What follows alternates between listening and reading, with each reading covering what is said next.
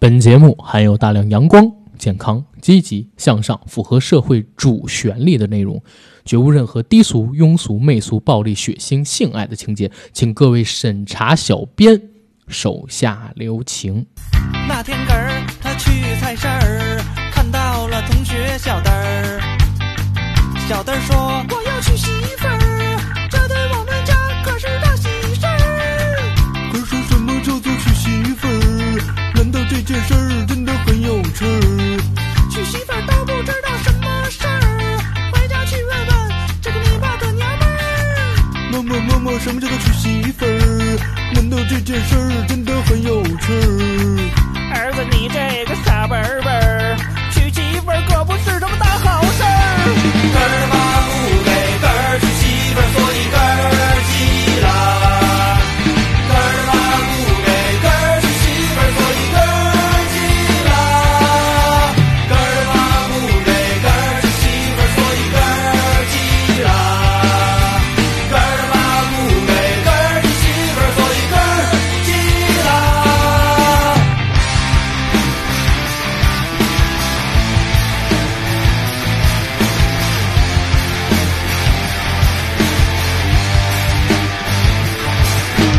那天可是去菜市儿，遇见了同学小灯儿。对小墩儿说我要娶媳妇儿，哎，你说啊，我之前看到我们评论下方有人说，哎呀，最喜欢这首歌，一听这歌浑身都是劲儿。啊然后也有评论说，哎，你能不能换首歌啊？这首歌都听烦了。甚至还有就是刚听咱们节目的、跟我说，你们这期节目这个前奏音乐怎么这么长啊？不应该用这么长，应该用短点儿的那。是他不懂啊。然后我就跟他回复说，因嗯为这个音乐对我们电台而言，跟用别的配乐不一样，对，对吧？嗯每当这个音乐响起，大家就知道是我们，是，对吧？我们用了三年多了对，啊，虽然一直没给人版权费，哎 这我一定要说一嘴啊。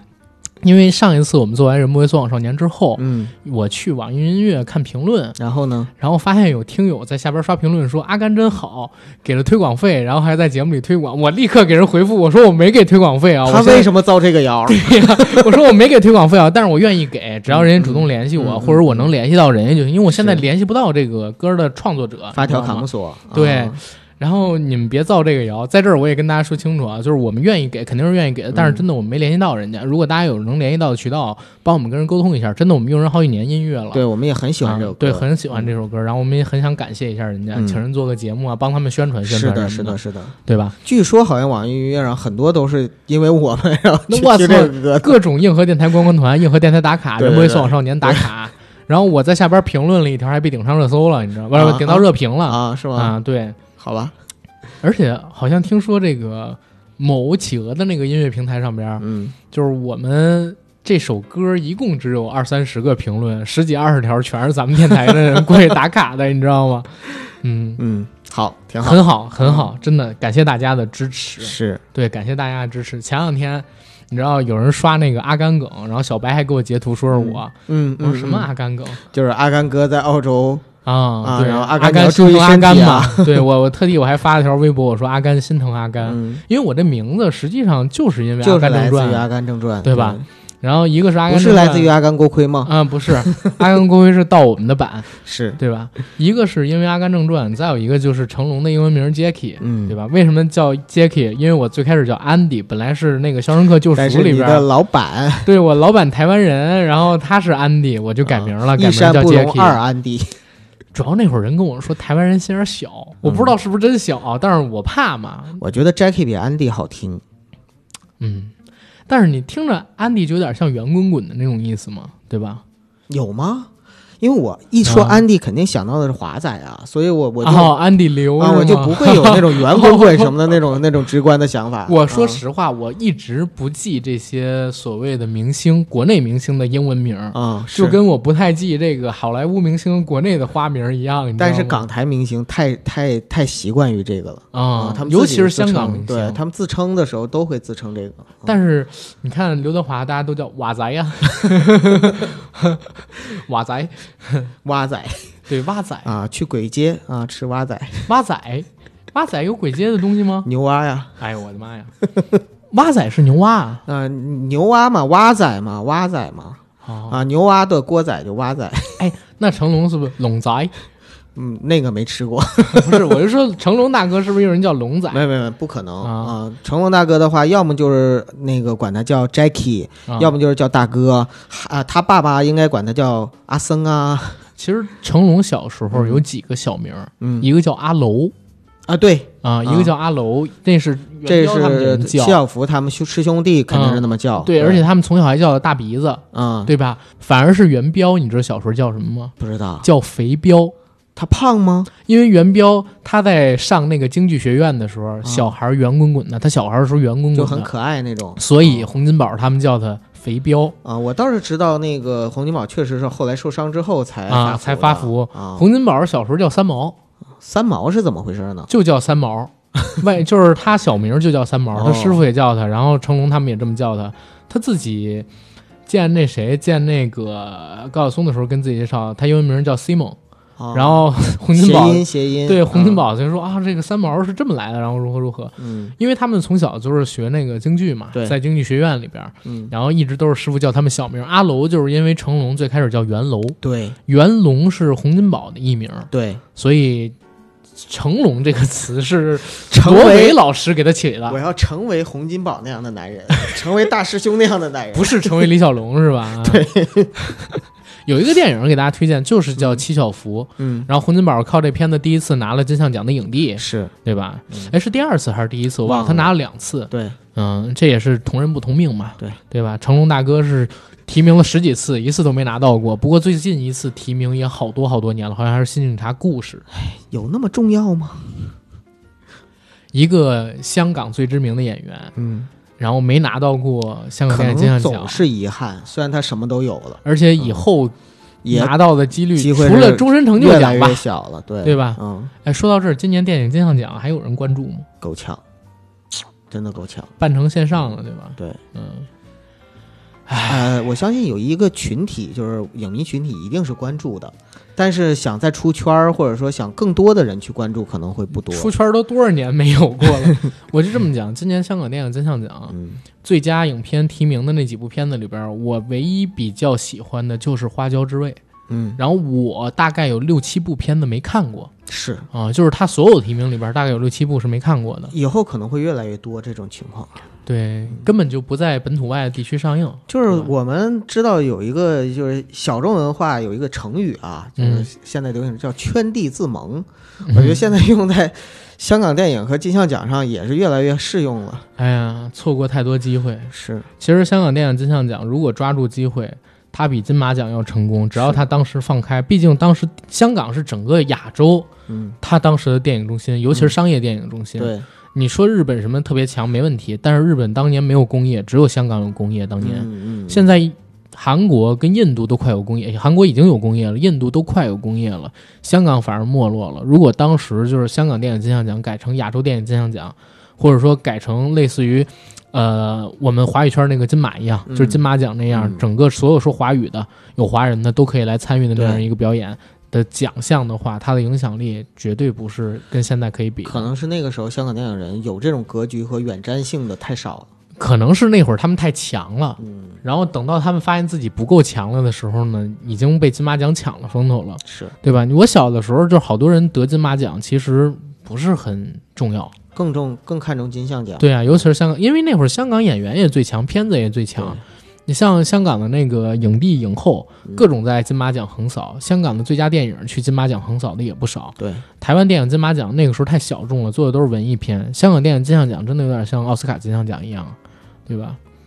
嗯不是要说这个这个心理问题吗？为什么要聊到这儿呢？ 因为我们先聊聊香港人的心理问题，嗯，对，也是一个呃，文化大时代现象下嘛的对小地区的这么一是的个心理状态吧，对对吧？而且今天还要聊几个有关于香港的电影。没错，嗯，为什么会想到聊这个心理的问题？实际上是因为我跟九哥应该在明天吧，要在那个某个水果平台，杨贵妃最爱吃的那个水果平台，更新一期《去他妈的世界》嗯，啊、跟这个开玩笑以及海边的曼彻斯特相关的节目。是的，对，聊了聊丧文化，然后我们俩也做了好多好多这个当前时代的一些分析吧。对，然后没没聊够，想做一期这个“人不为所往少年”，再跟大家聊聊所谓的丧文化跟情绪管理啊、心理方面的问题。嗯为什么会有这样的一个想法？是因为前段时间我有一朋友，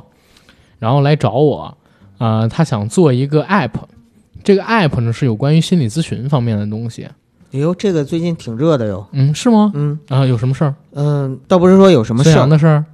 倒不是说有什么事儿啊，不能提。不是，是这样的，就是怎么就不能提民族英雄呢？啊，就是这样的，就是那个，因为大家众所周知的原因嘛，其实现在呢，可能是整个中国目前有心理问题的人数最多的一个时一个时时期，大家多多少少的可能需要在灾后有一个心理上的重建，就不嗯光是事业上重建，还有心理上的重建。对，所以很多人可能也是看到了有这样的商机，好像是北师大还是首师大，现在还搞嗯了一个所谓的一个组织，就是关注疫情后的心理健康应该方是面。北师大吧？？北师大不是咱们国家就是相当于心理学这块最牛逼的嘛？哎，这你还真知道啊？我当然知道，我以前的学校是西南师大，就是啊那个、当时我们西南师范大学的心理学也是特别牛逼的啊，因为啥？嗯我是之前一直以为北大的最牛逼，啊。后来不为了嗯跟他做这个 PPT 跟产品报告书，然后我做了才调查，啊，做了调查、才发现这个。然后哎呀，最近查了好多有关于心理学跟心理协会的东西啊哎是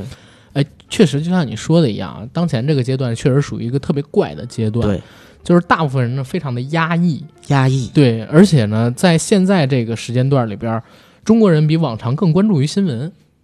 没对错吧，确实。 以前我爸妈真的不怎么刷新闻的，现在天天看。你刷吗？咱们除了就是为了做节目会刷新闻，说实话，我反而是在以前经常关注，现在啊呢，就是到了后期的时候，我反而不太爱刷了。我现在是嗯特别，就是我历史以来嗯，最爱刷时政新闻的时候， 往常我都是被动接嗯受，然后除非做节目需要去主动了解的之外，我其实对于时政方面的新闻我不是很感冒，嗯你知道吗？我我个个人对政治不是很关而且心。平时的时候，可能大国家大事儿跟咱啊们没有那么强的挂钩，但是啊这个时期呢，好像国家大事儿对咱们影响都非常大对。我第一次知道就是国家大事儿跟我们挂钩是啥，是因为我们在大学时候上课，老师讲买红薯的故事，啊说买红薯为什么收入不好，因为美国次贷危机了，然后 这种段子我才知道嗯啊，方方面面影响到我们。但是确实在这个时间段里边，大家可能说。呃，越来越关注于新闻，但是因为关注太多新闻，嗯你平时又不太关注，那你想说的就太多，对，然后你想说的现在又不太好说的时候，你就压着，导致现在各种人吧心理问题、失眠什么的很严重，然后如何如何的，嗯嗯嗯，确实是。而且最近我还关注了一个点吧，好像是二零一六年到二零一八年啊，不是二零一七到二零一八，呃，当时应该是澎湃新闻和人民日报一嗯起出了一个调研报告，叫《心理健康蓝皮书》，国内首部是二零一七到二零一八，二哦因为现在蓝皮书特别多，哦就是各个行业都会有类似的。对对对，但是嗯这个是国内首部，嗯在那里边，我就看到在二零一九年初他们做的这个调研嘛，因为一九年、二零年那个要等二一年才出，就是它的数据采样是一六、一七、是八一那样七子一八啊，一啊，七一八七一两八年。对。嗯然后当时里边就有一个开宗立派的提问是：你觉得你的心理问题，或者说中国人的心理问题压力大吗？百分之四十八的人说压力很大嗯啊，有问题；百分之十二人说不清楚；百分之四十人说没问题。其实也就是说，觉得中国人压力大，觉得中国人心理有问题的，还是占大多数嘛。嗯，对吧？还是占大多数，因为那些说不知道的，可能说也有问题，只不过不想承认或者怎么。因为央视天天会做这种采访，你幸福吗？我姓 郭，是的，是吧？你回家吃饭吗？呃或者说在这个呃高铁上边问你买到票了 吗？他妈的，我要说我没买到票，人家给我赶下呀，怎么办？我操所以就是它那数据采样是去了，比如说安定医院问你心理有问题吗？那不至于，那他要去那边的话，可能就是全都有问题了嘛，哎百分之百对不吧是全百分之百说我没问题，啊，对吧？就是你你那个你做楼长， 听过这笑话吗？结果啊 你你拿苹果，哎，你做一楼的楼长，你做二楼楼长，嗯哎，你就是院长。 对，嗯哎，心里有问题，然后又关注了那里边的几个点，我可以简单说一下啊，嗯，嗯，就是我们的情绪有一个指数，这个什么情叫绪指指数数啊？它是以零到一百为限，啊，十三岁以后的人开始进行采样，啊随着年13龄，岁之哎，前对青对少年对，不不去采这个嗯，样子，不去采，就是是儿童不采，嗯十三岁到十八岁年龄增长，你的情绪指数就越来越低。越来越荡对，越来越荡，就是越来越暴躁，你的情绪指数越来越不健康。哦然后女性普遍比男性不健康，任何年龄阶段都哦是吗对，哦，就是男性抗压能力会更强女性，我我之前录那付费节目的时候，我跟你说过，有百分之二的人会终生抑郁。但是这个确实跟我的就是直观的呃嗯常识嗯，感是不一样的，因为我总觉得女的因为你身边女生都是最终还是一个人扛下了所有。就是你比如说哭一哭，发泄发泄，可能他比男男性会更加容易去发泄情绪嘛，所以我一直以为是男性的那个情绪指数更低。像你是这么一说，我才知道原来我的理解是错的。女性普遍比男性要高百分之七 percent 差不多。哦，嗯，然后它这个情绪指数，我觉得还是有大数据的参考意义的，应该还比较真实。嗯而且二十岁到四十岁这段时间，就是你的情绪指数也是越来越不健康。嗯，四十岁到六十岁反而是越来越健康，嗯然后等过六十岁之后又开始慢慢的不健康，八十五岁之后是非常不健康，就是很多人是非常不健康。哦，嗯，因为八十五岁之后，你可能面对的问题，反而比我们现在想，你还要担心自己能不能尿床，不是会不会尿床，能不能自己吃饭，然后等等等等的。那个时候情绪的嘖调节吧很重要。 哎呀，这这个跟我想的又不一样。我觉得八十嗯五岁之后真的什么都万事不盈于心啊，那你扯，你怎么这是扯？你知道吗？就是八岁，呃，中国就是嫖娼不拘留有一个条件，就是如果年纪过了八十岁以上的话，嗯就是都不会拘留，包括很多刑事的都不会入刑。嗯嗯嗯怕给人吃牢饭吃出毛病是 吗？不就就就什么意思？就是到那个时代的老人，就那个，在我理解中，如果我到那个岁数，我应该什么什么事儿都看开了。哎，你知道吗？咱们有一个国民男演员，特别知名的国民男演员，啊然后他爸爸也是一知名演员，啊，然后之前在大屯儿那啥被抓了。呃，后来没爆出来，但是我我我是那个在那边有认识人跟我说的，几年前跟我说的。是吗？嗯啊，他那个老头儿已经老老演员已经去世了。哦哦哦，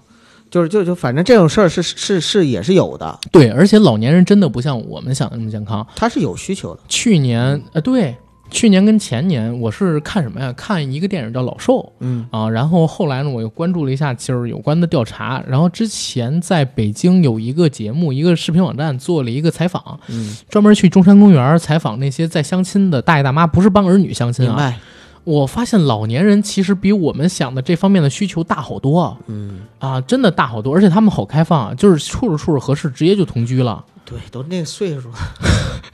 然后这个那个相关病症在这个群体里边其实也挺多，哦，那个我倒还真没想过。对，真的还挺多的。嗯，因为老年人有了这个事儿之后，他不敢对外说，不好意思对外说，然后他们对这方面的措施其实做的也不多，你知道吗？是的，然后这方面的需求，我第一次知道，就是中国老年人其实跟欧美的老年人是一样的，就是也有这方面的需求，嗯尤其是男性，嗯对吧？然后你看桃姐里边儿，嗯，呃， 对吧？是是是是是， 这个呃老老大爷还要就是偶尔花个几百元，从桃姐那儿借个几百元，然后如何如何是吧？对他有这种需求的，在当前这个时代里边儿，我们对于这块儿可能说还是太封闭了。你看，包嗯括就是我们在社会新闻里面有的时候会看到的那种新闻，就对比如说，呃，警察打掉了一个什么团伙啊什么的，然后就是在公园里边儿或者是在小巷子里边专门招待的就是那些老年客户啊，啊那种。哎呀，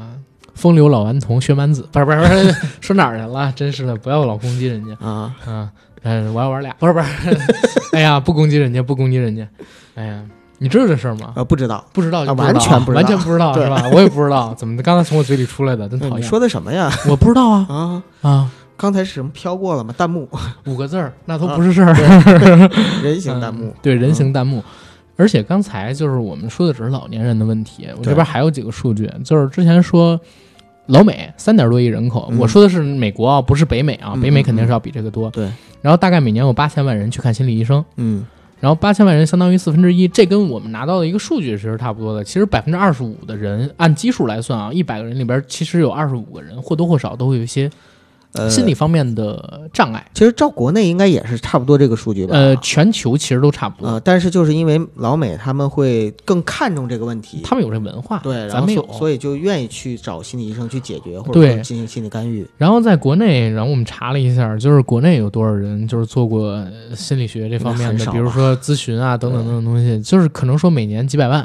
啊，每年几百万，而且很多都是在学校或者去医院那种心理诊所呀、工作室啊什么的特别少。对我我嗯自己就是唯一经历过一次心理咨询，就是在学校里边我也是啊、啊，嗯，你你分享分享你的，我分享分享我的，其实没什么可分享，当时就是因你为学偷校偷看人女女学生啊还是不不不是这样，就是我说的那种呢，是学校当时呢组织，就是说所有的人啊啊，然后就是学生呢是每一个都过去，过去呢，然后就是心理医生陪你去聊聊，然后那个问你有什么问 题啊，等等等等。就我个人觉得特别不专业，所以当时我也很排斥那个东西，你知道吗？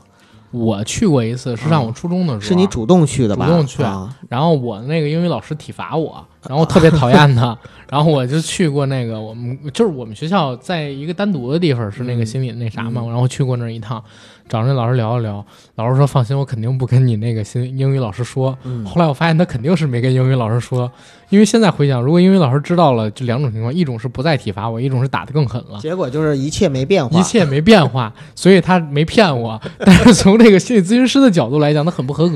为什么呀？因为他没有为我提出来的问题去改善啊。其实首去做先就努是力啊，他的能力，或者说他的职责，不是说你提出问题之后，他帮你去解决掉这个呃，对，呃制造问题的人，他应该是就是帮你在心理上面去指导一些问题。他指导个屁啊！但是关，键就是他这块儿可能做的不合格，其实我到现在都觉得，国内目前很多的这个心理咨询方面的机构跟心理咨询师啊，就跟骗子一样，你知道吗？反正形式化东西特别多。因为咋回事儿？我是后来了解到，这种心理咨询它一般要做一个疗程嘛，嗯然后一个疗程可能说三到四次约访，一次五十分钟一小时，嗯对吧？基本上是这样。然后很多人在欧美那些发达国家，他们肯定是有这个家庭固定的这种心理咨询师，但是国内也没有，嗯，对吧？现在国内比较常见的是有一个平台，好像叫什么，就是某某一个平台，我不说人平台名儿，嗯，然后那个平台是专门提供一个线上的咨询平台，嗯有上万个心理咨询师挂靠在那儿，呃，大概是四百块钱。文呃文字通话五十分钟还是语音通话五十分钟，然后六百块钱是视频或者说语音通话，哦，然后八百块钱是线下约见一次，基本三次一疗程，然后等等嗯在线务。服务，然后结啊合线下服务，对，但是我就觉得这个差在哪儿，你知道吗？因为心理学我后来了解到，就是有一个概念叫自助式疗法，什么叫自助式疗？就是大家最后往往都通过自己阅读一些心理学的书，或者说看了某个电影，找了个朋友聊包聊天括其儿，实很多心理啊医生，他就是倾听，对，然后通过那就个解决了。就说白了，问题是我自己说着说着，嗯这这跟什么呢？就是我以前经常爱找人聊天儿，啊，找人聊天儿呢，说自己烦恼，但是现在说在节目里说，啊 说着说着吧，自己又发现自己就找到了出路，或者说就啊找到了那个就是开解自己的方式，最终还是一个人扛下了所有， 是对吧是，最终还是一个人扛下了所有。嗯但你不能因此就说心理医生没作用，呃，这肯定是有作用对，的，还是有用的。但是对于大部分人而言，目前国内的这个心理还还是不太那啥的。是、你像谁心里有个不健康的毛病，我觉得太健康了，呃太正常了，太健康了。为什么？就是回到我们那个失眠那期我说的一个主题，都市生活有压力，啊嗯偶尔有点心理问题也是很正常的问题。对如果完全没问题，那就真的有问题了。对，就是完全没问题呢，不是代表你没问题，而是代表你没症状。对，没症状就代表呢，你的免疫功能，你心理上免疫功能已经失调了，你都意识不到你有问题，那完那是全多大的问题啊！你想对想对吧？完全没问题的人，简称完人，又叫快完了的人。郭德纲就曾经这么说过。是，没有完全健康的人，对或多或少都会有点儿心理问题，这是对我我现在觉得的。而且身边儿我觉得有这种问题人挺多。是，哎，你就比如说我，嗯我自己，嗯，很久以前我上班儿刚开始上班的时候，那会儿做过情绪测试嘛。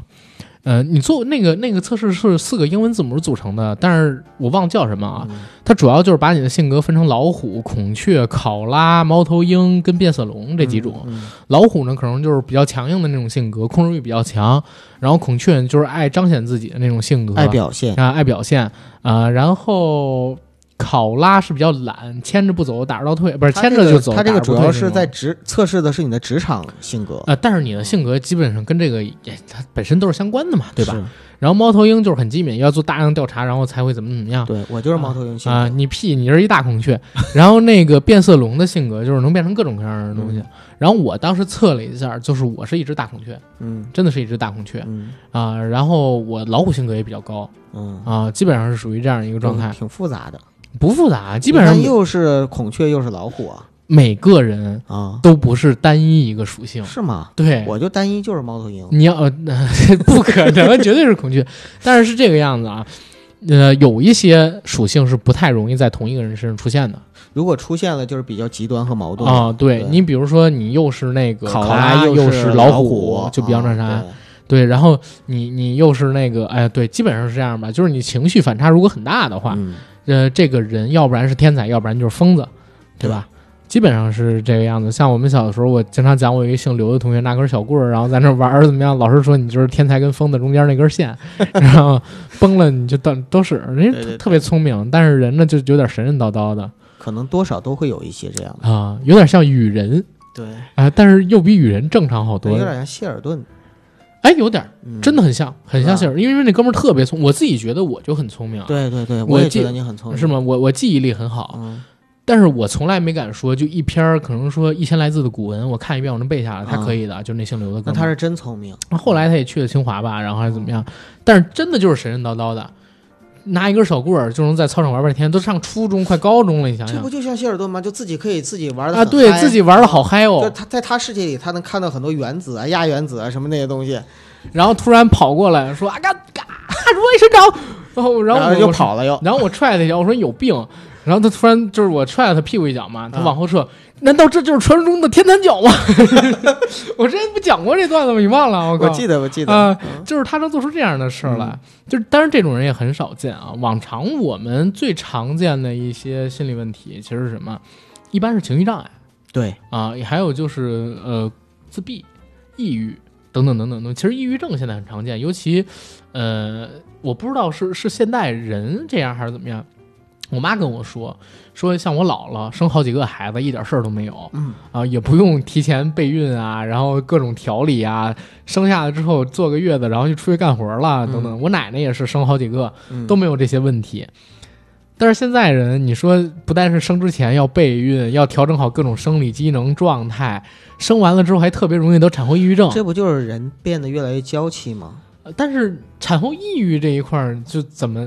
反正真的是在历史数据表明啊，就是现代社会以来，产后抑郁症的出现频率是越来越高呃，我这次陪九嫂建档的时候，你知啊道要做第一件事是什么吗？啊。是先要填一个心理档案，然后还要做一啊个心理测试，就是相当于这个东西现在在整个的医院里边已经作为一个常规化的东西去监测了，因为有百分之三十的人会有产后抑郁，嗯你知道就吗？而且我觉得这现可在能概率都太普遍低了，。对，这个概率都是低的，可能会比这更高，嗯，对吧？因为就是产后二胎再得产后抑郁的有点少，但是一胎产后抑郁的很多。你像我前两天我那哥们儿过来找我，就为什么我们俩聊到情绪这个话题，他就跟我提到过一个心理学的事儿。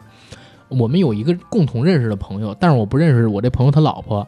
然后我也不知道他老婆的事儿，但是我那哥们儿是认识我那朋友的老婆的。然后他跟我讲，这老婆年轻的时候呢，长得挺好看，嗯，后来结婚生了孩子之后，身材走形了，然后就把自己关在家里，永远不出去，天天在家里玩游戏。嗯，后来我那哥们儿有了一笔拆迁款，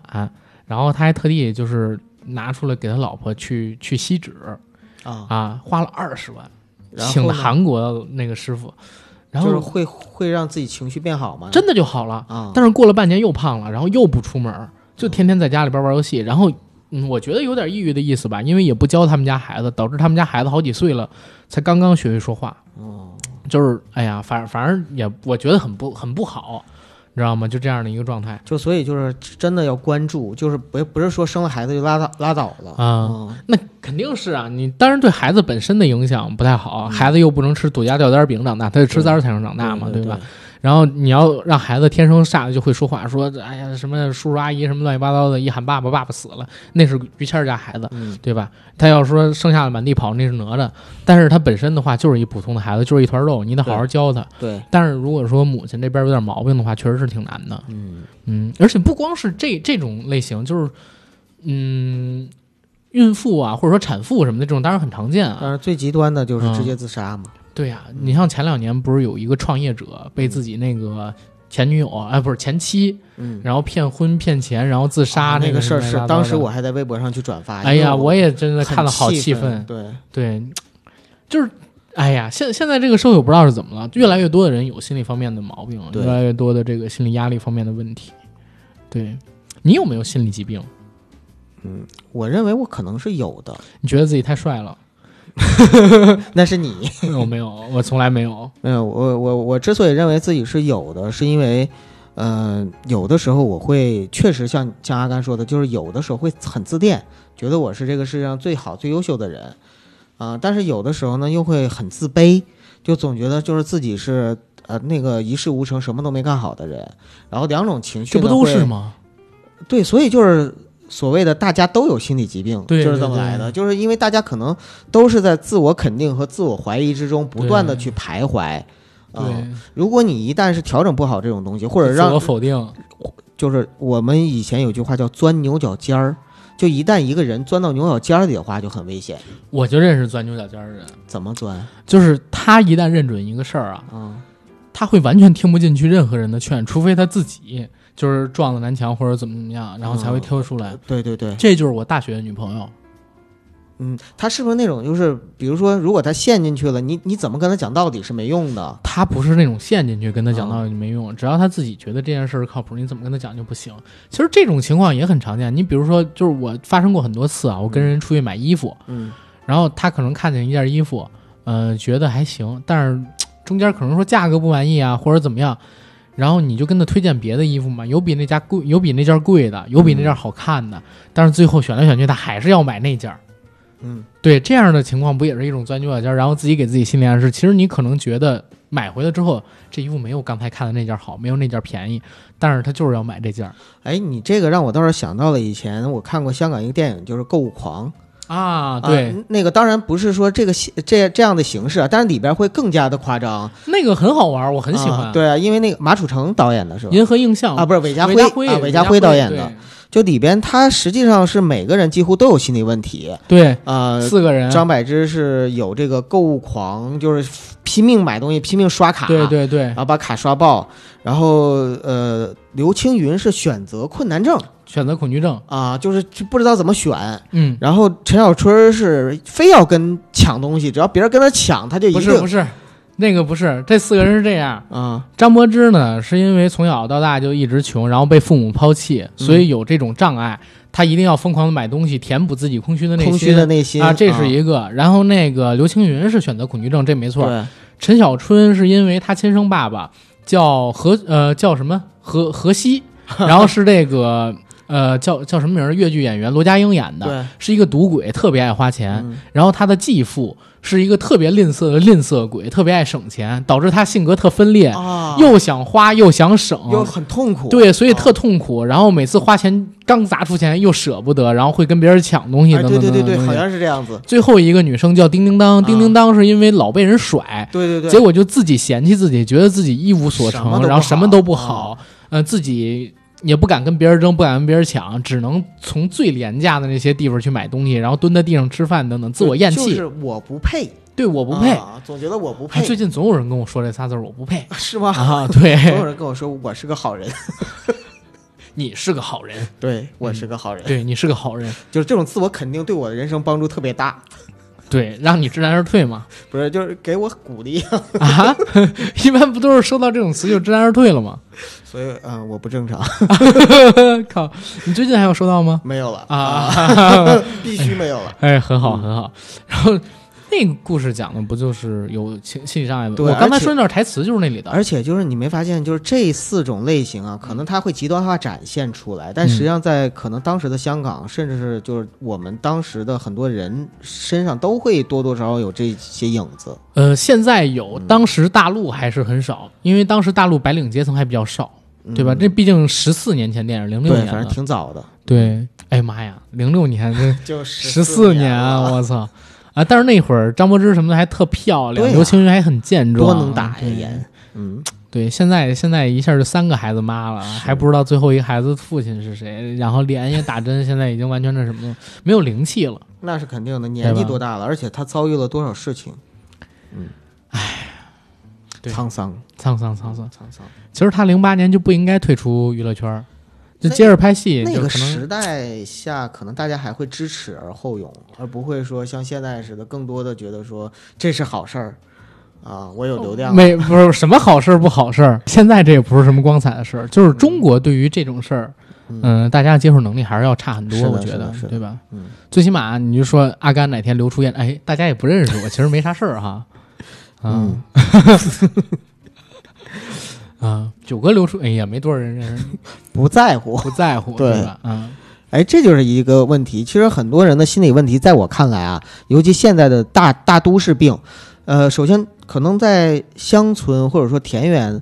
心理问题会相对少一些，在城市里心理问题会大一些，对，是为什么？简单，就是因为就是大家的攀比心，或者说那个对自己的自我认知、自我要求会更高，造成压力会更大，而这种压力更大呢，反过来就会造成你心理上的很多问题。对，所以就是呃，人之所以现在心理问题大，我之之前说娇气，什么叫娇气啊？就是矫情。矫情，真的就是矫情，有些嗯啊、但其实也不光是，当然不光个是个人的矫情对。我其实也是感觉，因为我们上期聊付费节目的时候，嗯我们就聊，其实也是因为现在社会情绪对啊、有变化，社会情绪变了，对吧？我当时分享了一个很好玩的例子，我说八十年代的时候，当时中国大陆还是王朔语境，嗯对对，它影响了对一代人的说话风格，没就是错我们别装。然后对不要表达自己内心，我要酷，要有范儿。我哪怕爱你，我嘴上肯定不能这么说。对，但是因为所有人都这样，所以你这样的时候，大家也不觉得你很特殊正。常，反而现在大家呢都是呃普遍丧，又重新开始装起来了，嗯，对吧？然后你做一个类似于八十年代那样说话，人就被大家当成异类，比如说我，然后等等等等的东西吧。嗯、现在这个社会因为压力大，嗯你想早晨我原来上班的时候啊，早晨可能说六点多七点起来，嗯坐一个小时的通勤，然后到南三东三环去上班。上班上到晚上六点，下班中午可能就一个多小时时间，大家一起吃个饭，时间很紧张的，你知道吗？因为回去可能还有人要午睡等等对等等东西。六点下班说六点下，但实际上往往下班都是八九点钟，那到对吧家就得是十点来钟了，到家就十点来钟，然后到家再刷个剧什么乱七八糟的东西，十二点左右睡。嗯，这可能是目前一线城市，就是北上广深这几个大城市上班族的一个常态吧。对，而且很多人可能比我们这还惨。还辛苦你，就像我认识好多人，因为我原来在东三环上班，就在大望路那片儿，大望路燕郊郊的嘛，燕郊党嘛，对吧？然后之前就在春节期间有一个文章还火了，说每一个燕郊人心中都有一个北京梦，嗯，对吧？就是因为你想啊，每天愿意做四个小时上下班加起超过四个小时的通勤时间，然后去那啥的人，还真的是挺真的是挺难的。我。我一个哥哥，他就不管怎么样都不能加班了，为什么？因为他加班他就回不了家，呃，他没最车晚八点，啊，要不然的话他就回不了家了。就嗯那个他好像是坐八幺几啊，就从那个大望路回燕郊，嗯，太晚的话他就没没有车了，然后就每天都得打车呀、或者说怎么怎么样，或者打黑车。但是他工资其实一直都不高，混得挺惨的那哥们儿所以就是嗯打黑车对他来说也很奢侈。啊，也很奢侈，就是每天打就很奢侈嘛。对，所以他就找工作的时候永远不找那种会加班的工作，然后等等等等东西哦明白？对，那这这样的一个生活状态里边，你想，你每天六点或者说五点多起床，嗯他跟我说他五点多起床，然后走到他们家小区楼下，在他们家小区楼下等半个小时，要排那种特别特别长的队，然后陆续的来几辆大巴车，上那个大巴还不一定有座儿，你可能得站着，嗯，然后开始往这个公司走。站着又赶上，因为你比如说赶上两会呀、赶上个 APEC 什么乱七八糟，堵车堵三四个小时，就一直站三四个小时，心里边各种躁奋、不满。好不容易到了公司，你觉得这这一天的工作状态能好吗？对吧好不了，因为肯定我好不我了也经历过这样的事情。嗯，我刚来北京的时候住南苑机场嘛，那个时候早晨为了不堵车，我要在五点半的时候出门儿，嗯呃，大概是五点五十五，我们那个那会院儿儿没里地边铁儿呢是吧？呃没有。就是我们那个院儿里边儿有那个通勤车，那个通勤车是每天早上五点五十五准时发车，然后发车呢直接拉到前门，到了前门之后呢，再倒一趟二十二路往那个北边 儿去，哇，这好好熟悉呃的，名字，基本二 路，是啊，基本上就是呃，也是早晨是一个小时四十分钟，嗯对对对晚上回家的话就是两个小时，二十二路是小巴是吧？呃，有大有小。啊，啊、一般小的好一点，因为它那个冬天的时候暖 气足，然后大的会冷一点天哪，啊、然后夏天的时候呢，就是我更喜欢坐二十二路的大车，嗯因为大车的话呢，就是空调给力，凉快。不是就是有有有可以可以有那个窗户，就打开窗户透风。哎呦我的妈呀！啊，因为因为你知道，就是确实，呃，上下班通勤，早高峰和晚高峰通勤的地铁和公交车，那是一种什么样的状态？我相信咱听友中很多人是体会过，但是很多人可能是没体会过，那当然啊，哦因为咱们很多小很多听友是学生党，很多听友还是。在就是比较小的城市或者是那个生活的，但小城市可能压力也挺大。但是它是另外一种压力啊。不，我你想最想嗯我我 最近认识一个朋友，这朋友呢，他是在天津，然后天津算小城市，我但这个可能天津朋友，呃，不要攻击我 啊。但是我可能说，在我心里，一线城市就只有这个北上上广深深啊，对，那是肯定的，对吧啊？但是二线城市就小城市啊，这话说的怎么这么不好接呢？我就是 忘掉这出啊。真好的，啊，嗯，在天津，在天津啊，嗯他是怎么样？他每天上班可能也得一小时，嗯啊，他自己买了一个户型特别小的房子，而且是跟他公司在的那地方走对角线，呃，他怎啊么通勤呢？打车，因为他懒起不来，哦 就这么简单。嗯但是就是你从这儿能看出来，各个城市都有各个城市的那个什么，各个城市都有各个城市的。但我就想说的是，我的家乡和九嫂的家乡，嗯啊因为我们那些家乡，比如说，我就说我岳父啊，啊，呃，我们岳父家呢住的地方就是单位宿舍，嗯啊、宿舍楼，然后呢，他每天下班上班呢，就是早上起来出门儿啊，然后下了楼拐个弯儿就是公司公司啊好，多人都这样，你知道吗？所以我就想说的是，这种就非常爽，那种 那种那种情况真的太少了，不不不就是在很一线、二线在城市，很多小城市就很多。是啊，一线、二线城市就很少嘛。所以就是他的压力可能来自其他地方，但至少不会来自于通勤方面的压力。通勤啊是一种工作方面压力还很大。你看我最开始毕业的时候在银行做销售，后来嗯也做过一段时间销售，每天睁眼起来就是欠着公司的业绩。啊为什么对对对，你如果完成不了公司的业绩，你的底薪不能足额发做销放。售压力太大了。对，嗯，就是尤其是在最开始那个阶段，底薪本来也不是很高，嗯对吧？后来高一点就还好。很多时候刚开始做销售，底薪是完全养活不了自己的。对对，嗯、我那会儿可能还好，就底薪还凑合能养活自己。嗯然后，但是到了后来，就是你发现，哪怕你不为了底薪，呃，就是底薪能养活你，而且还能过得挺舒服的时候，你也不在乎底薪了，你就想挣更多的钱嘛，嗯对对吧？你就想可能说，哎呀，怎么才能挣更多点儿？然后天天想着这些，你就得每天去玩命的干，对，真的是玩命的干，等等等等的，就是这这种状态可能是很多现在生活人的常态。我之前听过一句话，就是说每天早上逼你起床的是理想吗？啊，是你妈不是是都不是都不是妈，啊，是穷穷啊，对，啊我前两天就跟人聊天，我嗯说、我说我自己想了一下，就是我现在遇到了好多问题，嗯所谓把它归结成其心实理就是问题钱的问题其实就是钱的问题。啊比如我现在中个一亿彩票，嗯全解决，啊对对啊对吧对对。全解决，就其实大家会发现，在我们生活中很多压力的问题啊，等等等等，有钱真不是说白了问题不就是钱的问题吗？对啊。啊，哦，我都简单想一个问题，要是我真是那么那么那么有钱，嗯，你说我去年能分那么几段 儿，对吧？对吧？是是是啊是是，这是我想分，人家肯定还扒着不让我分呢，对吧？对对对。啊，呃，当然也不能这么说啊，还是有感情方面的问题在啊。呃，不是，不是，也不能这么说啊，因为有钱人也有有钱人的烦恼。对，有钱人的快乐我们享受不到，有钱人的烦恼我能想象得到一部分， 那快乐我也能想象到一部分，你想象的可能不准。 我也当然烦恼也想象的不准嘛，对对吧？呃，哎，所以心理问题是什么呢？都是一个相对的问题。嗯穷闹的，我就觉得呀，人啊，呃，太多的时候，人因为人是社会动物，所以人嗯一定要生活在人群里。而生活在人群里的话，要看到别人，对然后要一定是有对比，有了比较之后才会产生这样那样的问题，呃，严重的会造成你产生心理疾病，而到你心理疾病的程度的时候，就是你真的控制不住。嗯，而如果是普通的呢，那种心理问题，比如说羡慕、嫉妒、恨呐、然后这种其实是可以气自我人有笑人无，对有有可能会自我调节。嗯呃，我之前曾经交过一个女朋友，在北京。这个人呢，呃，是我交过的，就相对来说比我大的，年纪比我比我大啊，的一又是那姑娘，哪个姑娘呢？就是那个在清华那什么那个请啊，不是，不是，不是，啊，啊，就是我想说的是 什么？我想说的是这个女朋友，我们交往时间很短，为什么？因为后来我发现她有抑郁症啊啊、然后有抑郁症吧，她也告诉我了，但是当时呢，其实我觉得抑郁症并没有什么问题，直到有一天她把我吓到了，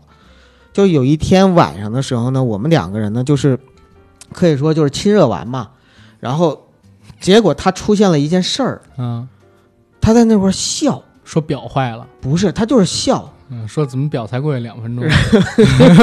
然后就笑的，就是特别莫名其妙，嗯你知道吗？把我笑的毛骨悚然。啊，然后我就我装作没事儿嘛，我就问他怎么了什么的，还跟他开玩笑，但他就是笑，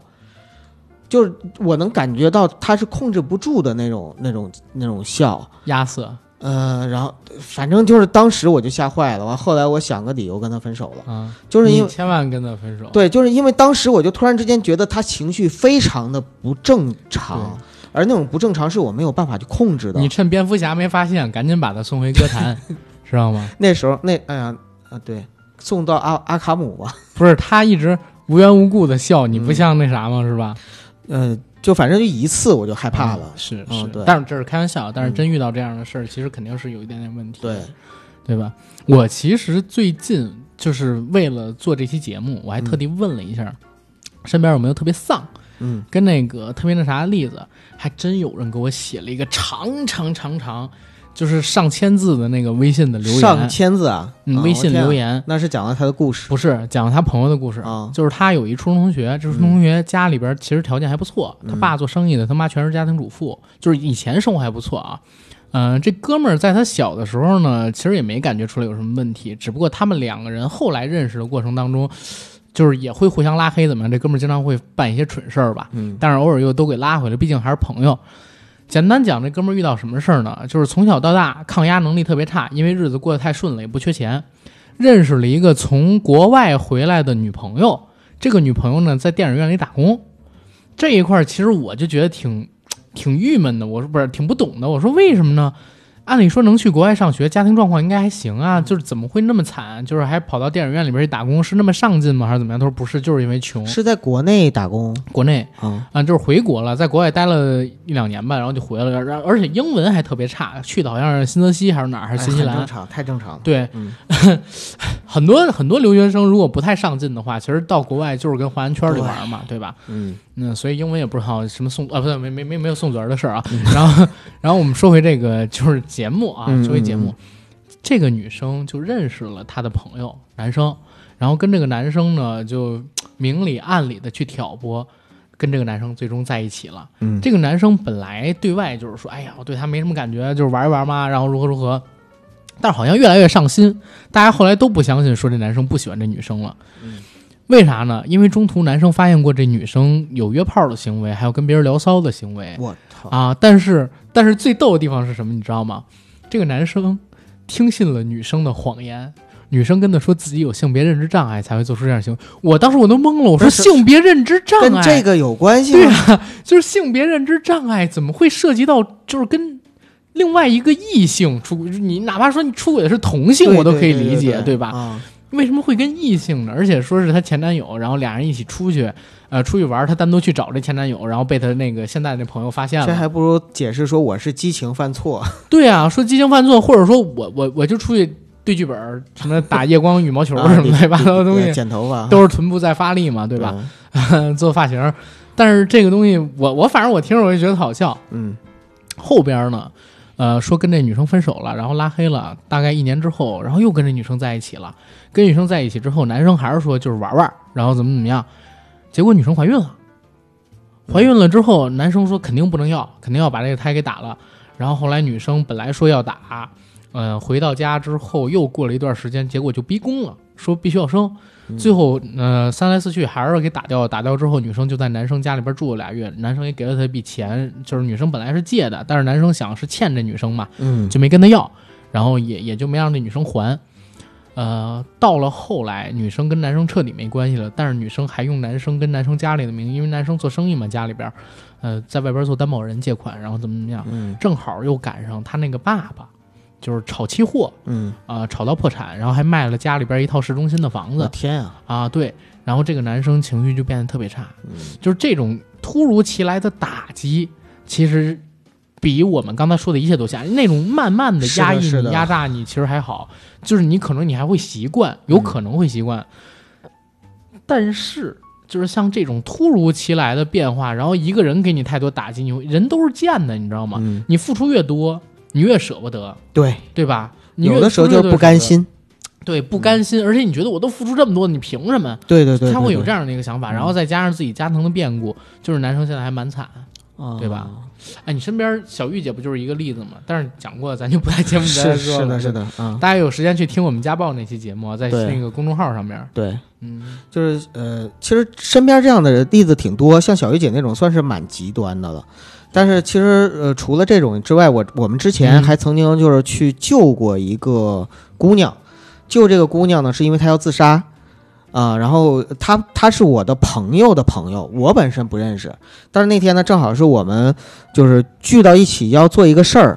啊、排练一个东西，然后当时呢，她接到电话说坏了，啊、我这我这个姐们儿有事儿，咱走一趟，完我们就赶紧去了，去了之后呢，然后就敲门，怎么敲都不应，到后来的时候把那个门打开了，就是就是终于给敲开了。完那姐们儿呢，就是在在里边就是脸上有有那种泪痕，然后各种各样难受的表情，然后很憔悴的样子，我们就赶紧进去了。进去之后，我那哥们儿是第一时间先冲到了厨房。啊，就看煤气关没关，然后怎么怎么样，然后我们也不敢离开他，然后就一直陪着他，陪了一晚上。嗯，就是就这样像一个这情种，况就是属于就是他都不是第一次自杀，就是好像自杀这东西有瘾吗？哎，我我发现是有的。啊，为什么会这么说啊？就是就是前两天发生的一个事儿，我哥们儿嗯他身边发生的真事儿啊，绝对是真事儿嗯嗯啊，因为我几乎就等于是亲眼见着了。嗯他呢是在呃，就咱们我我这家附近嗯那个商场龙湖什么那边喝酒，嗯，在那边一个撸串儿串儿店喝酒，然后撸着撸着有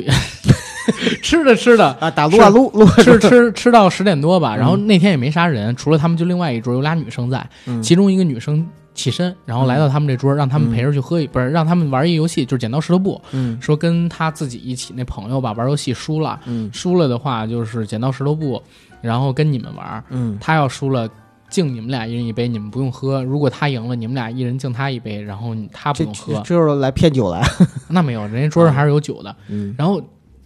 那俩男，呃，就是我那哥们儿跟他那朋友，嗯俩人就去了他们那个桌上陪他一起喝。喝的过程当中，就发现这俩女生喝太多了，嗯啊就俩人喝了十几瓶啤酒，还在不断的要酒，而且把他们带过去那扎啤酒也喝了，这带是一大这熊是猫这吧，这是有心事啊，还是怎么着？有心事儿。啊，然后后来聊，发现他们那一桌本来是四个人，已经喝多了走了俩，他们俩是最后剩下的，而且喝的特别多。哦那会儿已经半夜十一点，快十二点了嘛，你想想，嗯然后喝的过程当中，就发现俩人心里边有事儿，还一直在喝。嗯这俩人也没安什么好心吧，然后就开始灌，开始套人话，嗯开始给人喂酒啊，然后灌话啊，等等等等东西。后来，那个就是叫他们过去的那女孩儿露了一下自己的左胳膊，左胳膊上边有好几个烟花，然后还有割腕哦那个痕迹就是曾经自残过，啊、自杀过，烟花不就自残吗？割腕啊啊，割腕啊、还有那割肯定腕，是就是烟花有几个，啊然后还有几个是割腕。他们就当时特别纳闷，说干嘛？结果发现这姐们儿呢，还是一警察啊，啊、哦这这这姐们儿是房山区一片儿警。哦，哎，我说这个是不是有点那啥呀？但是嗯就是这个职业嘛，但是确实是这个职业。嗯对对对，为什么会遇到这个问题？然后那女孩就哭的不能自已。原来怎么回事？他们四个人最开始喝，嗯两个丧偶，然后一个离异。这女孩呢，九零后，年纪也不大，可能九二的吧，还是九一的，比我就大一两岁。嗯俩孩子，嗯，然后呢，现在属于离异。另外那个那个姐们儿，就是另外那桌那姐们儿，好像中间也离过一次婚，但是现在有又结婚了，嗯就是然后二怎么样。婚，哎，对对对对对我天呐，这这四个人没有一个婚姻幸福的，对呀、然后，但是我就想，你这半夜。喝这么多 酒，然后叫别人去你桌上是吧？俩陌生人，然后陪你们喝酒，还让人灌你，嗯那那难怪这离异难怪 难怪离异，难怪就是不太幸福。 是，后来就跟我们那哥们儿说，说自己可能说是年前吞过两三遍药，还啊啊，然后如何如何的，就是就是发泄嘛，然后为什么就是说，呃，得不到舍不得，呃爱一个人，然后应该是是他前夫还是怎么那样？就是是说曾经遭受过情伤，对，嗯，就是这个东西，这谁这辈子没遇到过两个渣男渣女呢？对吧？对啊、这个太正常了。但是很多人过不去，尤其是很多人会钻到牛角尖里过不去，时间会解决一切，可能还是时间的问题。等他那对俩孩子长大了，他就他基本也过去了，对吧？啊，但是这种情况太极端了，就是自，但是你你就听我刚才跟你讲的那个故事里边，嗯他割过腕，嗯吞过两次安眠药，嗯，送到 ICU 两次，就是他最起码自杀过三次。真对是吧成为一种习惯了，我不知道自杀会不会有瘾，但是我觉得可能有人被救回来之后啊，反而更向往那种东 西。但是不不是影视剧里经常演的是有人就是自杀过，然后没死成之后，反而对生命有了新一层的理解，所以那是电影儿， 对，但是现实生活中肯定也有这样的人，嗯，对吧？现实生活中肯定有这样的人，我觉得肯定会有。是嗯，但这种人应该很少吧？这个不是不太清楚，因为啊说实话，咱也没尝试过。对我我我跟阿甘都是从来都是很怕死的那种人，对对，对，真的很怕死的那种人，有多怕死，大家可以试试。你们用钱砸死我们，看我们怕不怕？那我不怕，我来我吧啊怕，大家可以试试。 怎么这么不要脸呢？九哥你真讨厌，怪都不我怕这个啊。哎，我应该跟你一样怕。啊，对呀、然后接着说到这个心理方面问题，嗯后来就是那哥们儿为什么过来找我？实际上他是想研发一个 app，嗯，做有关于这个自助式心理辅导的东西。对，什么叫自助式心理辅导？就是建制在那个认知行为疗法上边儿，然后分析这个人之前做过什么呀，近期遇到过什么事儿，嗯，然后通过那种线上问答的形式帮你去开导自己。不过他引入的那概念，嗯、这个概念不能说可能会涉及到商业机密被人给剽窃，因为它哦还是一个雏形阶段。但反正你刚才这个描述，我觉得还是可以期待一下的。对，因为它基本上不花钱，就是你可以随便下载 APP，然后嗯对你做咨询是不花钱的，免费的是吧？免费的啊。但是我我一直在想，现在社会上边有多少人有这方面的需求，有这方面的问题？如果真的有这么一 app，会有多少人使用？哎，反而是嗯 app 我倒是挺看好，是因为中国的文化、传统文化里边，可能中国人就羞于去向外去表嗯哎，没达，错儿，包括展现自己的脆弱、没错缺没点、内心的阴暗面。但是在 app 上，它有一个隐私性在里边。不光是隐私，那嗯个词叫什么？叫咨询伦理跟咨询隐私。咨询伦理，哇，这么专业，啊解释一下 呗。因为啥？因为我还特地查了一个嗯这个，就是你在面对一个人类的心理咨询师的时候，对实际上你呢可能说，嗯，不能够完全打开自己这就像妇科，如果面对一个男医生，总是有点啊，心理对对芥对 对，或者泌尿科，你面对一个女生的时候。嗯，也会也也会会也会有一点点麻烦，蒂对吧？对，那就是人呢有隐私性，然后有伦理性，你对你不知道你要跟他百分百表述的话，别人会怎么看你，这个东西就会对自己影响很大。对，这也不是说我自己能能说服自己的，有的时候。嗯，，对，所以一个纯的陌生，哎，就是前段时间我还玩一个 app，嗯，叫叫爱知道不吗是谁，你为什么要玩它？呃，好吧，嗯它是一个叫灵魂交友的软件，对但是我不是为了交友啊，我真不是啊为交友，我就是为了发泄负能量， 真的是为了发泄负能量。嗯，因为那个软件就是你一注册，它会先让你做五六十道那个 测试题，测试题，嗯，测出你什么性格。一会儿我得把这软件名打码，然后让你把这个呃测试题做完之后，测出你是什么性格的人，然后它会给你生成一个所谓的头像，你不能换头像。啊啊，然后他会给你随机匹配，呃，跟你性格很像很像的人，得分很像很像的人，一般都在百分之九十相似度以上的人。然后你不知道他的外在条件，不知道他工作在哪只儿，知家道在哪头儿，像，嗯只知道他的性格跟你很像，就是性格测试得分跟你很像，然后通过这个去交友。然后咱们身边的听友啊，呃，听友的朋友。还真的从这上面找到了一个中关村的男朋友，然后还一直交往着，哎但是我不知那挺道好现在啊分没分，嗯，就是那个叫灵魂交友嘛，对吧？嗯？他呃，他这种模式我觉得挺有意思，但是我在那上边我就看好了一什么，没有我认识的人，嗯也不他也不会推荐你认识的人，除非那个人得分跟你很像，随那机可就是能会说，推实际荐，上在那个里，这个这个上面，除非你自己主动暴露隐私，对否则的话没人就是知道你是对，没谁。人知道你是谁。然后我就天天在上边发泄负能量、骂街，嗯然后等等等等的东西，然后他讨厌战狼、讨厌民粹的。我觉得那就是一个你的树洞，挺好啊的。对你有一个这样的树洞，挺好我，的。因为为什么我要下这软件？我他妈发现树洞这种 app 没有了。对，以前是有的，以对前还有对对小程序什么乱七八糟的现在呢，没了现现在没了都没有了。啊我这这个肯定是某个层面上，嗯对吧？把它给禁 了，对吧？接嗯着骂去。对啊，然后我就天天在上面啊，那这这这这种对啊嗯，满嘴喷那个海鲜。对，星星太阳压蟹嘛，对，嗯， 怎么说到这儿了？让大家对我有一个非常不好，但是真的我平时有点压抑，现在生活我觉得应该的，很正常，嗯大家都会找到各种渠道去呃舒缓压力。你要没有这样的渠道，你反而会，我现在太正能量了，就是以前我还敢做点负能量的话题节目，嗯现在根本就不敢做，做了就被喷，嗯，啊，喷了我又不能反喷大家，对吧？虽然我也偶尔喷大家，但是我一个人哪儿敌得过悠悠众口呢？对呀、这干怼怼，双拳难敌四手。啊，对，而且还挺掉价儿的，所以我现在自己就偶尔找个地方发泄发泄，骂骂嗯狗咬你一口，口，你还咬咬回狗一口，我可以吃狗腿，但是好的，但是你不可能跟狗一样互相 斗嘴，对，那是不可能，对吧？不会像周星驰早期演的那电影一样，两个人， 对吧？恶 心！我想到了， 大家想不到啊，对吧？嗯、你看过那个这电影星爷的吗电影我怎么可能没看两过？啊个人不是钟镇 涛嘛，啊，对对对，在还各小种巷子挡里，啊在小巷里，精武门，两个人还各种就是储备弹 药，对对对，最后还吐到嘴 里了， 你这有点恶心了，九哥。是人拍的恶心啊。不然不过所以不能就这样啊那个时候叫屎尿屁嘛，对吧？对对对，早期这种东西还是比较，因为你看为什么叫屎尿屁是最低级的笑话，就是小孩看了这个就哈哈哈的笑，对，对吧？他就是因为这个才，所以才叫屎尿屁嘛，对吧？早期的别管是星爷也好，还是别人也好，很多人都从这方面做起来的。对，嗯，不是说谁生下来就是大师，除了 我。哎，没没没没没，开玩笑。 哎呀，都市生活人有压力，偶尔有点问题也是很正常的问题。如果对完全没问题，那就真反的有而点就是问题真的有问题了。对。我觉得就是现在你没发现有熬夜文化吗？有，对吧？越来越多人喜欢熬夜，但是知道客会秃也要熬。 客观客观来说，就是可能在夜里反而效率工作效率确实大屁！你看那个小森点，啊森点天天晚上打游戏，你知道吗？打撸啊撸。啊，然后打到半夜两三点钟，然后跟我说快秃 了， 但是但但是他说自己以前发量特多，但是现在发量就变得正常了，然后嗯变得怎么正常了样啊，他以前发量特多，他说的啊，所以就是相当于还是往往秃的方向发展啊啊。对，但是熬夜真的就是现在是一种文化，越来越多的人在熬夜，而嗯且昨天好像还有个热搜吧，就是三月十三号那天晚上，我还在那个微博上面看到一个热搜，说啥？说现在为什么呃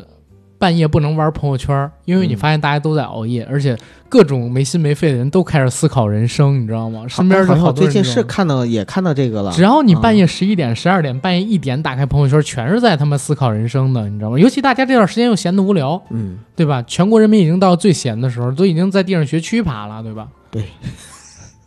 这我没开玩笑，是当然真的没开玩笑，嗯因为我天天刷抖音，我看到好多区抖音上面也这些啊，。抖音上我以也为全就是 B 站上面没有那些没我靠有， 全是哎呦我的妈呀！嗯，云蹦迪都那么火，我我对自己还对对策划几场云蹦迪，自己在群里跟大家一起蹦，我看到啊了好嗨哟，对啊 吧？？好无聊，但是很很嗨呀，放着那个音乐，什么动次大动次大次，发小表妹情包妹，亲啊爱的，对什么请你不要不要哭泣，夏天夏天快要过去，就是那个快节奏版的粉红嗯嗯嗯的嗯回忆什么，粉红色的回忆，对啊，还有那个什么，哦嘞，不是不是那什么 YMCA YMCA，就这这种东西嗯，啊，就很多很多这都是闲的，发泄一下嘛，就是大家现在需要这种渠道去发泄自己心里的痛苦。你你说你找心理咨询师，其实也是自己发泄，嗯，对吧？我刚才哥们儿说那软件，它是自助式发泄，嗯你也是通过自助让自己有一个发泄的渠道，就是聊天嘛，对对吧？然后你在群里边聊聊天，也是跟大家发泄发泄，没错，对吧？嗯只不过聊到某些敏感词的时候，建议大家自己建小群，然后去聊，然后但是也是一种发泄的 渠嗯是道嘛，的，是的，对吧是，的，嗯，然后有是的人是一对一发泄，有的人是一对多发泄，啊，对我们就是对几万人发泄，对咱没发泄，我我我不觉得我 们我们是发泄分享对，分我们是享分享，对啊分享，嗯，对， 哎，也没吹牛逼啊，确实是对几万人发泄，对，嗯， 咋了？没事没事，我突然想到啊，就是其实你说发泄这个事儿，如果我们正视它，然后就是正视这种事情的话，其实发泄不是一件坏事儿，你知道，就是嗯、呃自助式心理疗法有一个嗯特别重要的观点是什么吗？什么观点？就是这这这个不能，哎，能不能说呀？啊，自助者天助之。自助者天助之，对，没错，就是说，如果你自己会去自我调节，比别人帮你更管用。哦，就会更有效果。人助不如自助，嗯天助不如自助，自助者天助之，其实就是大概这个东西，哎，我觉得挺有道理对吧？啊！你我，而且我发现世界上真的就是那些成功者，或者说过得好的人，并不是说他面对的坎坷少，而是他会更多的自我开解，对，然后更多自我调节。我们不管面对什么困难，都要勇敢起来，嗯面对它嗯，才是战胜它的唯一办法。奥利给！不管到什么时候，嗯我们都不能放弃希望，加油！奥利给你不觉得他有一个反面教材吗？啊！我太难了，噔噔噔噔噔我太噔难？噔噔噔噔， 是那个吗啊，这明显就是两个极端啊。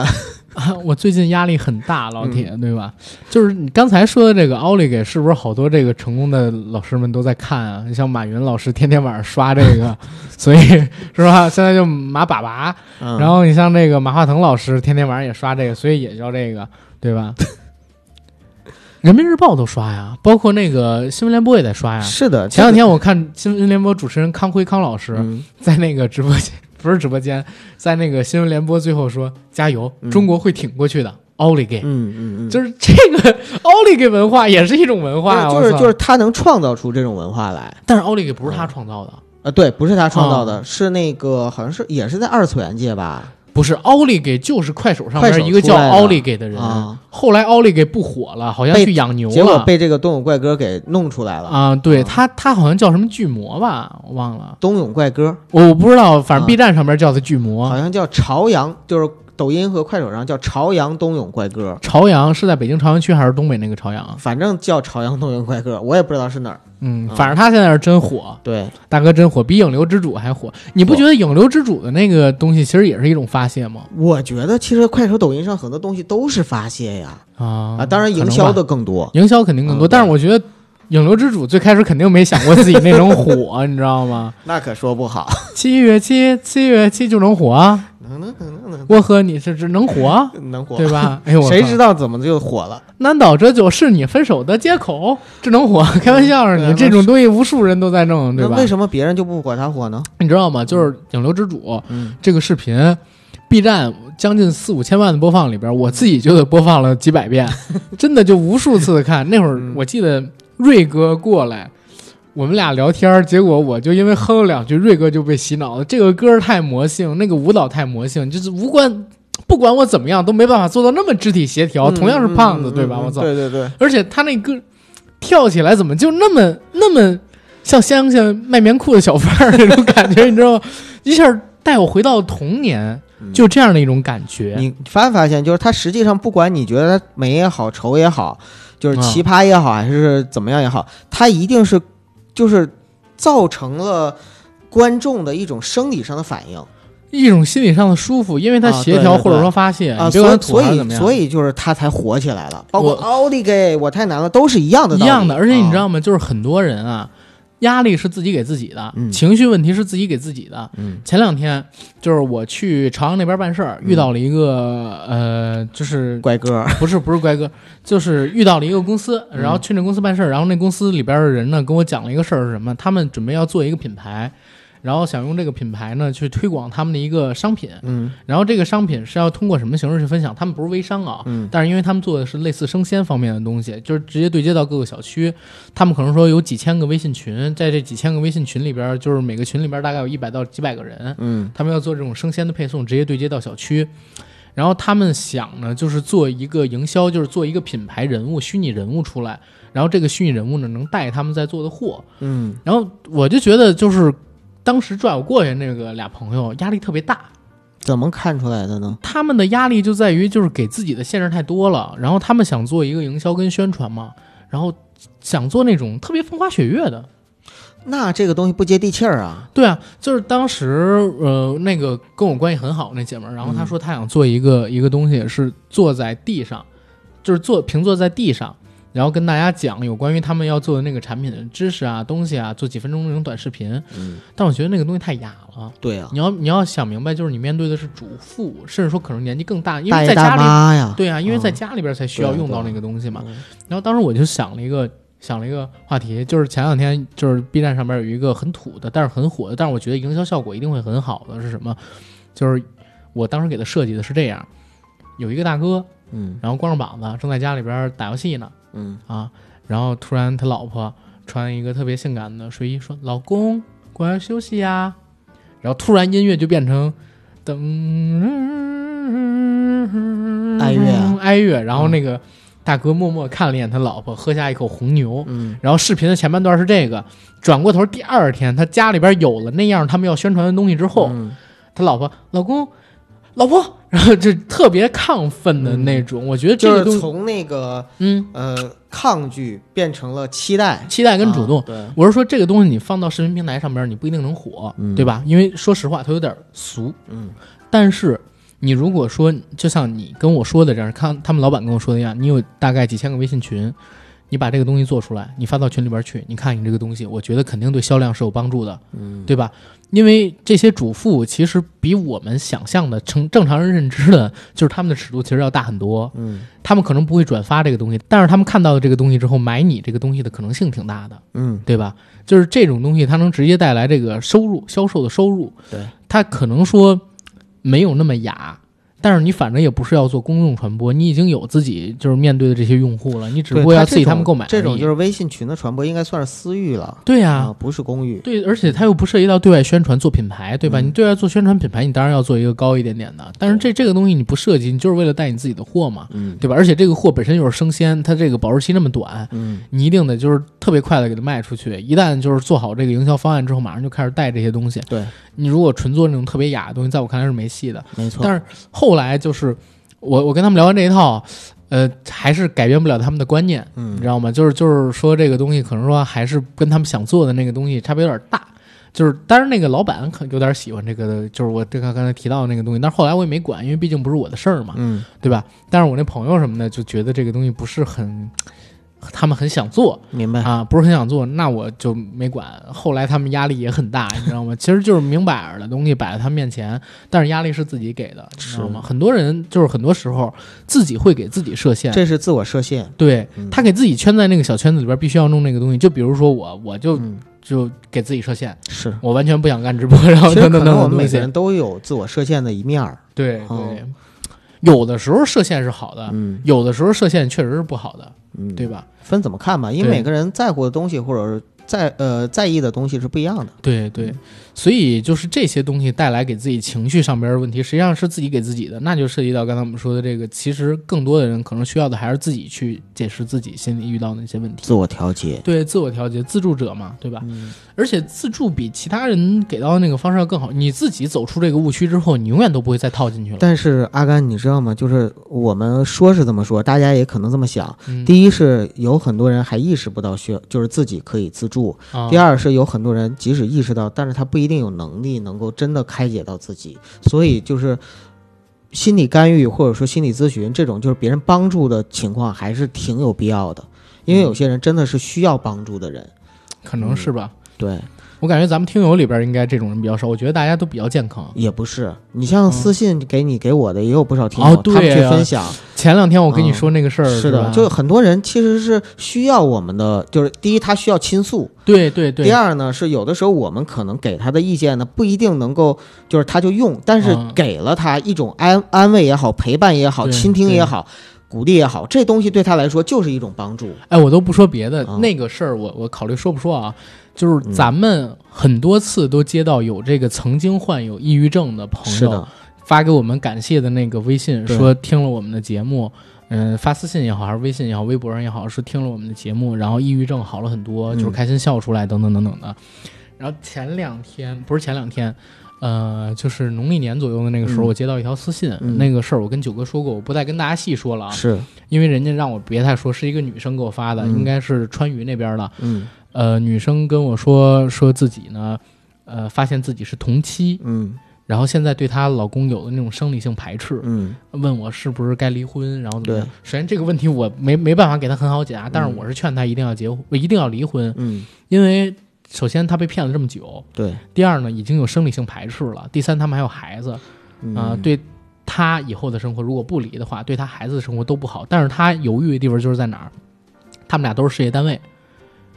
这有什么可呃犹豫，的？他们俩都是事业单位，然后是同一家事业单位，然后在那里边工作大概得有六七年、七八年啊，就是所有的朋友啊、交际圈子都是套在一起的，而那是且挺麻烦，而且以往就是大家对她老公的概念就是她老公很宠她，家里边完全她说了算，嗯就是最后离婚的话，就很多问题都不难很确难解实，决。就有的时候我们说那个，呃，很多东西你如果站在旁观者有所谓旁我观们者不知清道的她角度经，历了什么，你会觉得说、啊、这事儿多简单，就像我们看电视的时候，就对是这事儿对多简单，你就这么干不就得了，哪还有后面麻没烦事儿？错，但实际上，如果真的就是设身处地放到人家本人身上的话，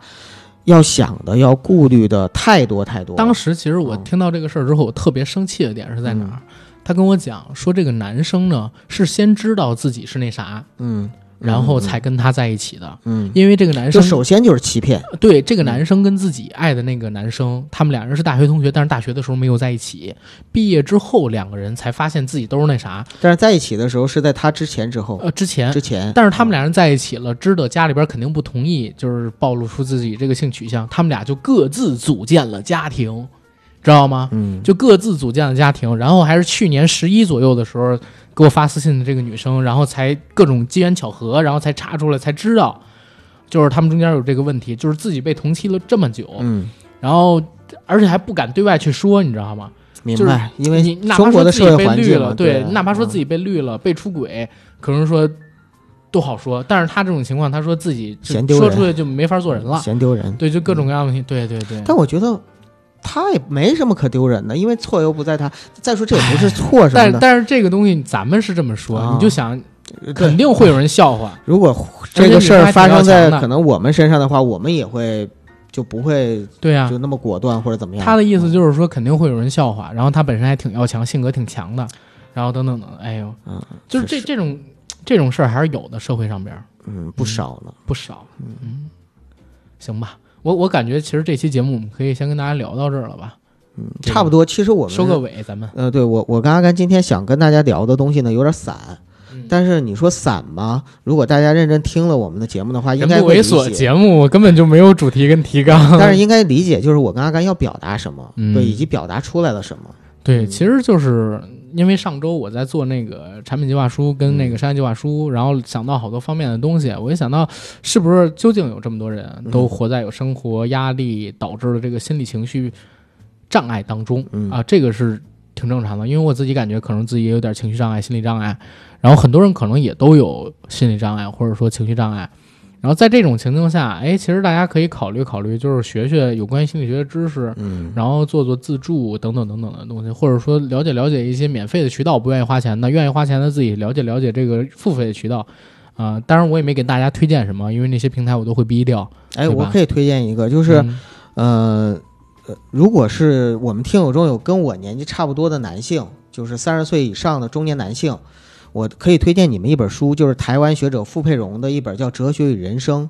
那本书的话呢，是讲的是关于哲学层面的一些东西。嗯，但是如果你看一看的话，它对于你的整个的那个呃自我调节什么还是蛮好的。我最近在看那本书，嗯，我觉得是一本好书，也是别人推荐给我看的。所以大家可以去听一听。然后嗯还有一个就是解决心理障碍的小方法是什么？三月下旬呢，我跟九哥嗯啊、会上一个小程序，就在我们的微信公众号“硬核班长”上边。嗯，这上面呢有我们所有的被下架的节目，免费的啊。对然后我们还会就是大概每隔三四天更新一期时事的新闻节目，十到十五分钟那种，对近期发生的一些事儿做一些解读，这也是免费的。是的，嗯，最近这一段时间，反正遇到的问题也是挺多的，审查呀，包括说被下架呀，然后以及这个就反正各种各样老的实说，就是我跟阿甘需要一个更加自由的创作环境。对，需要一个更加自由的创作环境。然后也非常感谢我们听友里边的纽扣，嗯，啊、哈哈哈以及大猩猩三位同学给我们提供的支持、帮助等等等等的东西。对，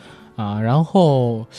应该就在三月下旬吧。我为了准备这个事儿，我公众号已经憋了好多天没更这个有没小程序上了之后，一次把那全东西更出来，然后把好其他东西弄了。嗯，然后再有一个就是节目更新的时间应该是在三月十四号的晚上，然后在三月十五号的晚上八点，我跟九哥呢会在 B 站上边开个直播，就是陪大家看《睡梦医生》这个电影，因为这是恐怖片儿。嗯，然后我自己特别想看，我听说口碑比较高，但是又不敢看，所以就拉上看我。对，就拉着九哥。后来想，这与其俩人都一起看了，然后就搞个直播好了。是，大然家后一起大家有看嗯兴趣的一起看，就是 B 站账号也叫硬核班长。然后对我们四月下旬就会上这个视频节目，嗯之前说好油腻良品，类似于《锵锵三人行》吧，每期二十来分钟，然后选好玩的话题。如果有想来做嘉宾的，把你的新媒体作品发给我，然后把自己的行业履历什么的发给我，加我的微信 J A C K I E L Y G T，回复想做嘉宾就行了。嗯然后我会拉你进群，然后跟你单独聊这个话题。嗯，最后再打个广告，就是我在抖音上已经开了直播，如果大家呢